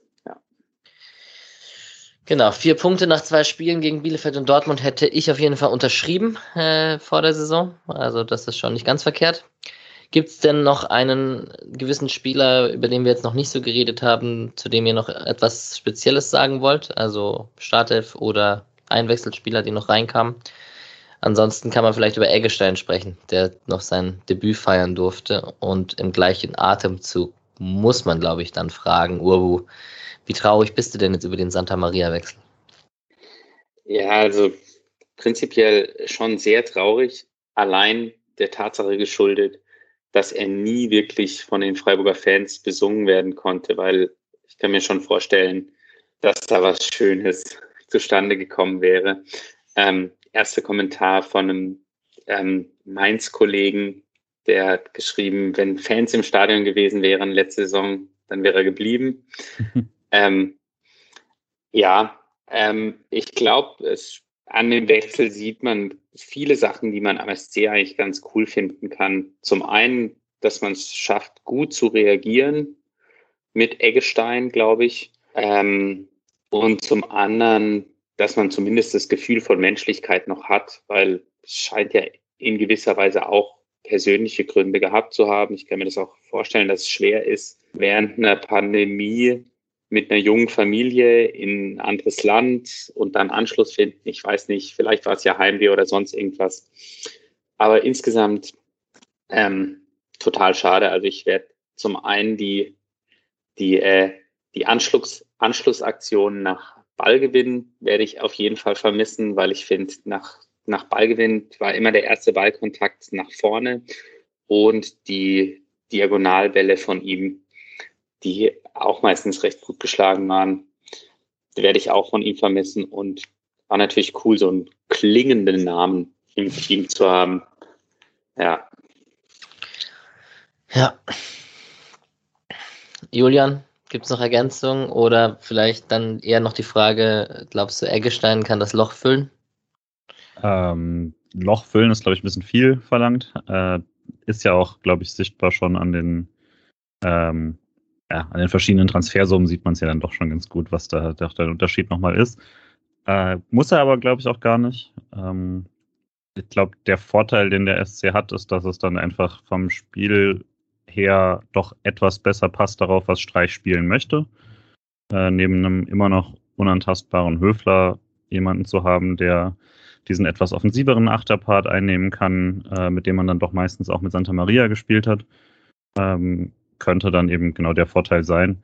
Und ich glaube, man hat da vom, man hat das auf jeden Fall die Situation sehr, sehr gut gelöst.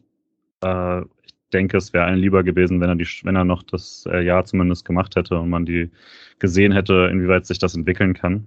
Ähm, aber so hat man auch eine potenziell eine Störquelle quasi direkt eliminiert, nämlich die Frage, was ist denn jetzt, wenn Keitel die ganze Zeit spielt? Will der auf der Bank sitzen? Und was ist mit seinem Push für die Nationalmannschaft, wenn er in Deutschland auf der Bank hockt und so?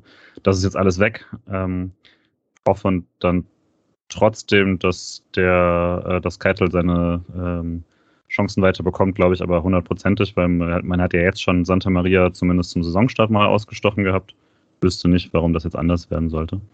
Und äh, ich glaube, Eggestein wird ein paar Wochen wie üblich ähm, rangeführt beim SC. Ja, wir werden das beobachten. Ähm, Keitel hat sich auf jeden Fall gerade gut in die erste Elf gespielt neben Höfler, das kann man sicherlich konstatieren. Und ähm, ich wollte vielleicht abschließend noch bezüglich Spielern sagen, ich habe vorhin über die Standardschützen geredet, das auf jeden Fall gehobenes Bundesliga-Niveau ist. Und das gleiche, glaube ich, muss man beim SC auch über das Innenverteidiger-Duo momentan mit Lienert und Nico Schlotterbeck sagen. Das ist sowohl im Spielaufbau als auch von der Schnelligkeit, als auch von Kopfballstärke etc. Das ist echt richtig, richtig gut und macht Spaß und Hoffnung auf mehr. Und wenn man sich so die gesamt erste Elf vom SC momentan anschaut, also so Angst und Bange ist mir da nicht in dieser Saison. So ein bisschen arrogant kann man natürlich klingen nach einem 2 zu 1 gegen den BVB.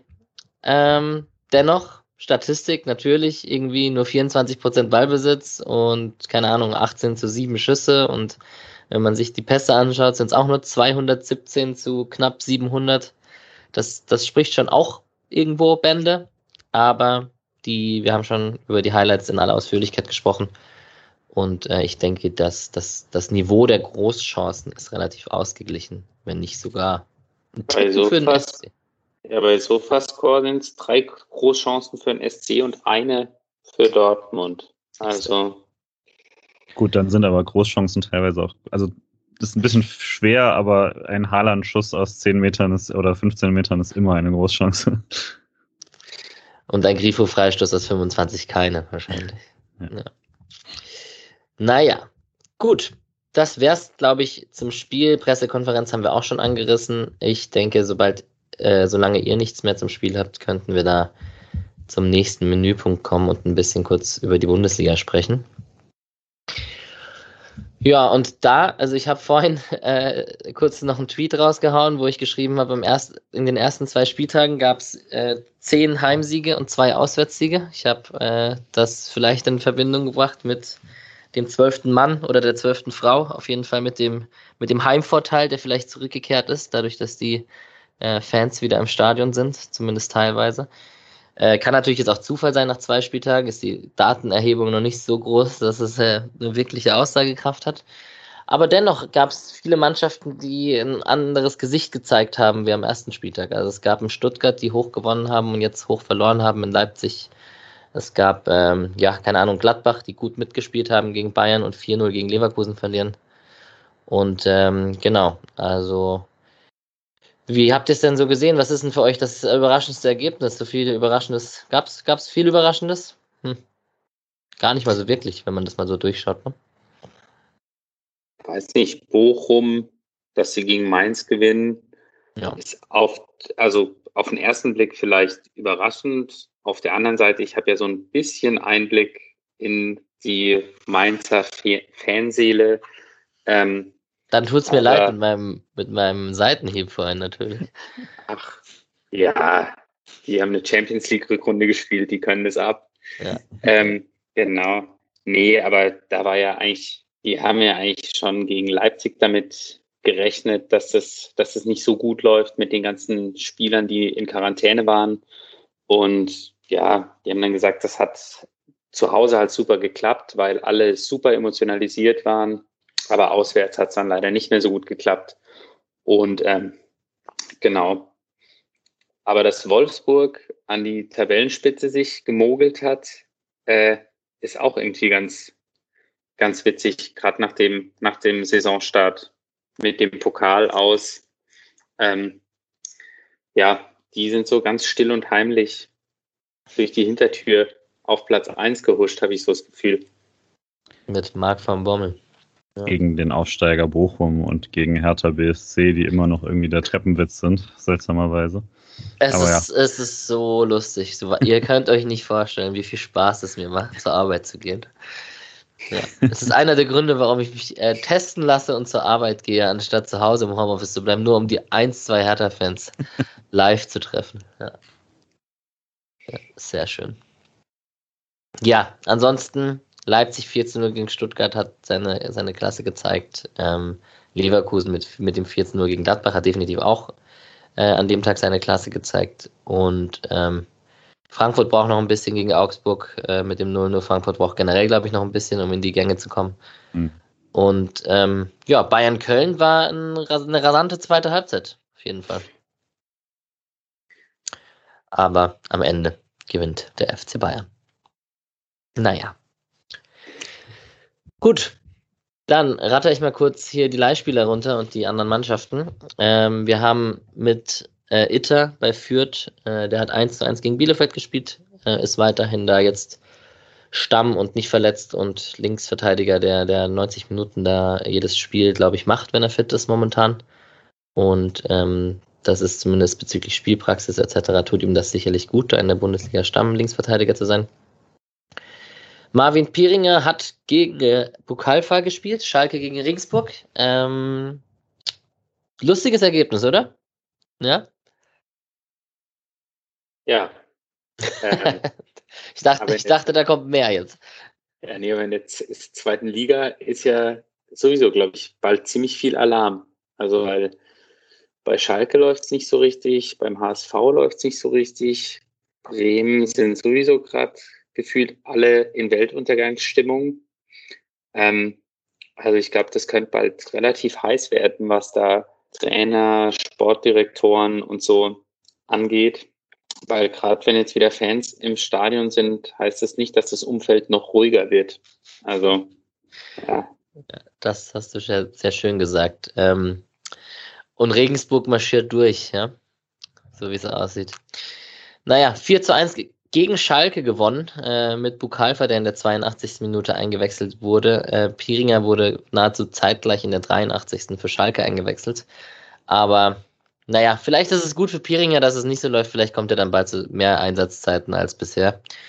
Aber ähm, ist natürlich schon crazy, was da mit Schalke und Hamburg etc. passiert. Das, da gebe ich Urbu natürlich recht. Ähm, Tempelmann wurde in der 71. Minute eingewechselt beim 0 zu 0 in Ingolstadt vom 1. FC Nürnberg. Und Tide mit Ferl hat das, hat das erste Saisonspiel verloren. 2 zu 0 in Meppen mit drei Gegentoren nach vier Spielen. Das ist aber immer noch zumindest für Tide persönlich eine sehr gute Bilanz. Genau. Dann kommen wir zu den Frauen und zur zweiten Mannschaft. Und Julian, ja, bitte.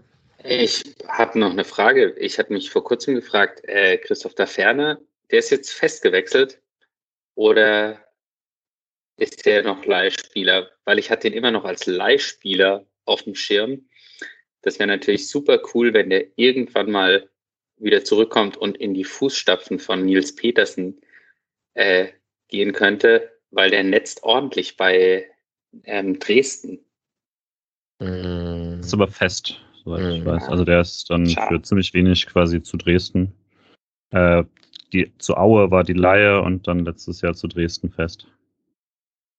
Schade, ja muss ja nicht heißen, dass man ihn nicht zurückholt. Man ist ja jetzt der große SC Freiburg und äh, kann sich sowas auch mal leisten. Ähm, genau. Die Frauenmannschaft, Julian, mit denen du dich ja auch ein bisschen beschäftigt hast, du hast diese Saisonvorschau mit Ejub und Tamara gemacht. Am Freitag geht's los um 19.15 Uhr gegen bei, bei der TSG Hoffenheim, glaube ich, am 27.08. genau. Ähm, was erwartest du denn so? Auftaktsieg. Ja, also es ist ja tatsächlich dann das Auf der Auftakt der kompletten Liga. Also das ist das Eröffnungsspiel der Frauen-Bundesliga. Äh, jetzt Freitag 1915. Ähm, ja, ich meine, Hoffenheim ist eigentlich mittlerweile äh, eine Nummer besser. Ähm, deswegen, aber also ich würde jetzt nicht sagen, dass man irgendwie krasser Außenseiter ist. Erster Spieltag ist immer ziemlich offen. Äh, Freiburg kommt zum ersten Mal eben ohne einen großen Umbruch aus der Sommerpause. Ähm, und deswegen bin ich mal wirklich mal gespannt, wie das, wie das anläuft. Ähm, und sollte auch, ich habe es jetzt gerade leider nicht, ob es noch auf Eurosport ist oder nicht, äh, aber sollte auf jeden Fall auch wieder frei empfangbar äh, zu sehen sein. Auf ich, ähm, die Freitagsspiele, genau, Eurosport macht das Freitagsspiel. Äh, das heißt, auf The Zone und Eurosport kann man das auf jeden Fall gucken. Wünschen wir den ähm, SC Frauen auf jeden Fall viel Erfolg im Auftakt. Und die zweite Mannschaft, und jetzt wird es gefährlich, weil ich habe tatsächlich nichts gesehen von der zweiten Mannschaft, von der Niederlage gegen Türkgücü München. 13-0 ging es aus. Ähm, alle drei Tore relativ in der Endphase, 78., 9., 93. Minute. Julian Urbo, was gesehen? Patrick hat es bestimmt geguckt. ich habe es versucht, aber ich habe keinen Magenta und anders äh, war es nicht zu schauen, auch mit allen Tricks, die ich kenne, äh, nicht hinbekommen. Und wenn jemand Tricks weiß, darf er sie mir gerne sagen. Ähm, nee, ich konnte es tatsächlich nicht sehen. Ich habe dann äh, auch nur Ticker mitgelesen und äh, las sich so, als ob man leicht unterlegen war und dann am Ende erst äh, deutlich zu hoch verloren hat. Ja, Urbo, du hast es dementsprechend auch nicht gesehen, so wie ich jetzt deine Reaktion verfolgt habe. Leider nein, ich hatte zwei Tage vom äh, vom Vormieter hier noch ähm, das ganze Internet von der Telekom. Da war Magenta noch dabei, aber jetzt äh, kam der Techniker pünktlich, dass ich heute hier dabei sein kann, aber hat dann das schöne Magenta mitgenommen. Naja, dann soll es so sein. Wir haben ja auch extra Länge beim Bundesligaspiel gehabt, dafür, dass wir zu dritt waren. Dementsprechend fällt der Part der zweiten Mannschaft jetzt ein bisschen kürzer aus. Was man äh, erwähnen kann, ist auf jeden Fall, dass Sildilia Ezequem in der Startelf standen, aus, aus dem Profikader quasi, also die gehören ja offiziell zum Profikader. Und ähm, ja, jetzt hat man eine englische Woche vor sich tatsächlich. Man spielt am Mittwoch gegen die Würzburger Kickers. Die kennen wir ja quasi aus dem Pokalspiel. Und ähm, am Samstag spielt man dann bei Viktoria Köln. Ja, und der SC ein Punkt, äh, die Würzburger Kickers zwei, nee, zwei Punkte hat die zweite Mannschaft vom SC. Ähm, die Würzburger Kickers ebenfalls nur zwei Punkte und Viktoria Köln ist auch unten mit drin. Und jetzt fängt so langsam die Phase an, wo man mal seinen ersten Saisonsieg holen sollte. Und ähm, ja, im Prinzip das Gegenteil, Julian, von dem, was du gesagt hast, was der, die erste Mannschaft gerade geschafft hat, eben keinen Druck zu Saisonbeginn zu haben. Das würde langsam beginnen, wenn man in den nächsten zwei Spielen jetzt weiterhin sieglos bleibt. Deswegen glaube ich, ist da so leicht, leichter Druck angeschieden zumindest. Sehr gut. Jetzt muss ich leider einen kleinen Hardcut machen, weil mir aufgefallen ist, dass ich was vergessen habe. Ich muss euch noch nach dem Spieler des Spiels fragen gegen Dortmund, bevor ich zum nächsten Gegner komme. Ähm, Mischa und Patrick kann ich vorwegnehmen. Also Patrick ist tatsächlich bei Lienhardt gewesen, was äh, ziemlich lustig war, weil der bei der Kickernote ja ziemlich schlecht abgeschnitten hat, zur Verwunderung vieler. Absurd. Genau. Wirklich absurd. Mischa hat gerade, äh, Julian hat gerade den äh, Vogel gezeigt in die Kamera. Ähm, genau, und äh, Mischa ist bei Grifo. Und dann würde ich euch beide doch mal fragen, dann packe ich auch noch aus. Urbu. Ja, ich habe mir Schlotterbeck aufgeschrieben, auch wenn es der obvious Call ist, glaube ich. Ähm, der hat sogar schon Kicker-Artikel bekommen, zusammen mit Haaland, irgendwie Haaland Frust, äh, Schlotterbecks Lust oder so. Ähm, ja, aber ich fand es tatsächlich beeindruckend. Und ich habe es mir tatsächlich immer wieder aufgeschrieben, wie er die, die Aktion von Haaland im Keim erstickt hat. Also einfach schon sehr, sehr früh antizipiert hat, wo, wo die Reise wohl hingehen könnte und den ziemlich entnervt hat und wahrscheinlich jetzt mit Ganzkörperprellung erstmal in der Eistonne liegt oder so, aber für mich ist Schlotterbeck. Kann ich jetzt leider nichts hinzufügen, habe auch Schlotterbeck und ändere ich jetzt auch nicht deswegen. Ähm, ah. Ich habe nur geschaut, im Transfermarktforum war es auch relativ eng. Da war es zwischen Schlotterbeck und Grifo. Lien hat als Drittplatzierter, äh, aber deutlich weiter dahinter. Ähm, aber ja, also für mich auch gleiche Gründe. Bombenspiel von Nico Schlotterbeck. Äh, und verspricht halt auch einiges, weil man jetzt zwei komplett verschiedene Spiele von ihm gesehen hat, wo er jeweils für mich der Spieler des Spiels war, aber aus komplett anderen Gründen. Als sehr offensiver ähm, ähm, Verteidiger in der Dreierkette und als bombensicherer Verteidiger hinten in der Viererkette gegen sehr, sehr starken Gegner. Beides sehr, sehr gut gemacht. Ja, ähm, ich, bei mir war es auch zwischen den beiden. Äh, ich bin dann nach Sichtung der Highlights nochmal, bin ich dann auf Vincenzo Grifo tatsächlich gegangen, weil ich äh, mit dem Außenrisspass vor dem 2 zu 0 und mit dem Freistoß, wo eben besagter Nico Schlotterbeck auch reinköpfen kann und einfach hätte ich, hätte ich noch gewusst, dass er für schade das äh, Pressing dirigiert hat, wäre wär, wär mir die Entscheidung noch leichter gefallen. Also für mich wäre es tatsächlich dann der Wünsche, auch um allein äh, Nico Schlotterbeck nicht so sehr zum Abheben zu bewegen, dass er noch wechselt. Aber mal schauen, ob ihm die Spotcast Spieler des Spiels Award so viel bedeuten. Wage ich dann doch am Ende zu bezweifeln. Genau. Grifo, Grifo, Lina, Schlotterbeck, Schlotterbeck. Dieses Mal sind es fünf Stimmen. Mal schauen, was wir daraus machen, wer es am Ende wird. Geteilter Erster dann. So. Und dann kommen wir zum nächsten Highlight und das ist am nächsten Samstag um 15.30 Uhr beim Rivalen, wollen wir sagen Rivalen, beim Derby, wollen wir, wollen wir es sagen oder wollen wir es nicht sagen? Ich überlasse es euch, aber auf jeden Fall beim VfB Stuttgart. Gibt es Auswärtstickets? Es gibt welche, ne? Man durfte sich heute welche bestellen.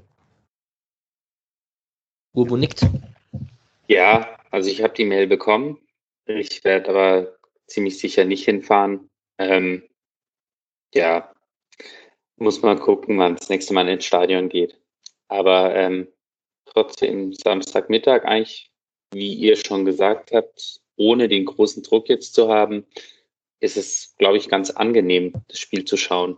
Auch wenn ich trotzdem extrem nervös bei diesem Spiel immer bin. Ich weiß gar nicht warum, aber ja, gegen Stuttgart irgendwie spüre ich schon diese Rivalität. Keine Ahnung, wo sie herkommt. Mein Trauzeuge ist VfB-Fan und der sagt auch immer, was habt ihr gegen uns?